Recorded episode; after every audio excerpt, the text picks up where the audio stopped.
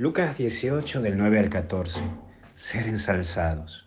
Lo primero que vemos es fariseos. El Evangelio comienza diciendo lo que se tenían por justos y despreciaban a los demás. Uf, la actitud farisea, que se resume y se resuelve así, sentirte justo y desprecias a otros, en donde uno se cree que se la sabe a todas. Esta actitud es un tema que, que te toca a vos y que me toca a mí, sí, porque uno muchas veces se cree que está limpio que tiene la capacidad de decir quién es pecador y quién no. Mira, el fariseísmo también entró en la iglesia y tengo que decírtela con toda humildad.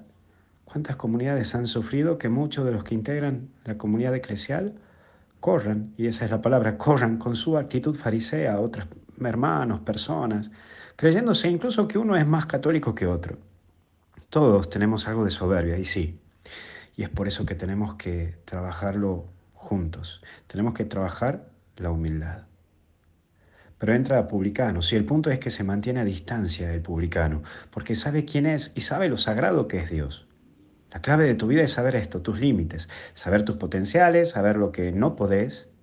Y el presentarte ante Dios y ante la vida implica asumir tu historia, saberte necesitado de Dios.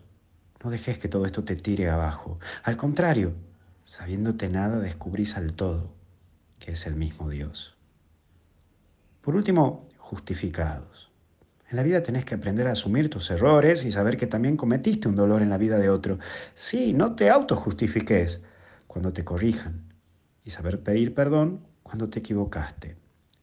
Mira, construir tu historia desde el saberte quién sos y sin mentirte. Y es allí donde verás la vida de otra manera y tomando otro rumbo de ti. Que tengas un feliz domingo, que la Virgen te cuide y te proteja. No te olvides que los domingos la misa es a las 12 por Facebook y de lunes a sábado a las 11 y que tengas un hermoso inicio de semana. Te bendiga Dios en el nombre del Padre, Hijo y Espíritu Santo y hasta el cielo no paramos. Cuídate. Chao, chao, chao.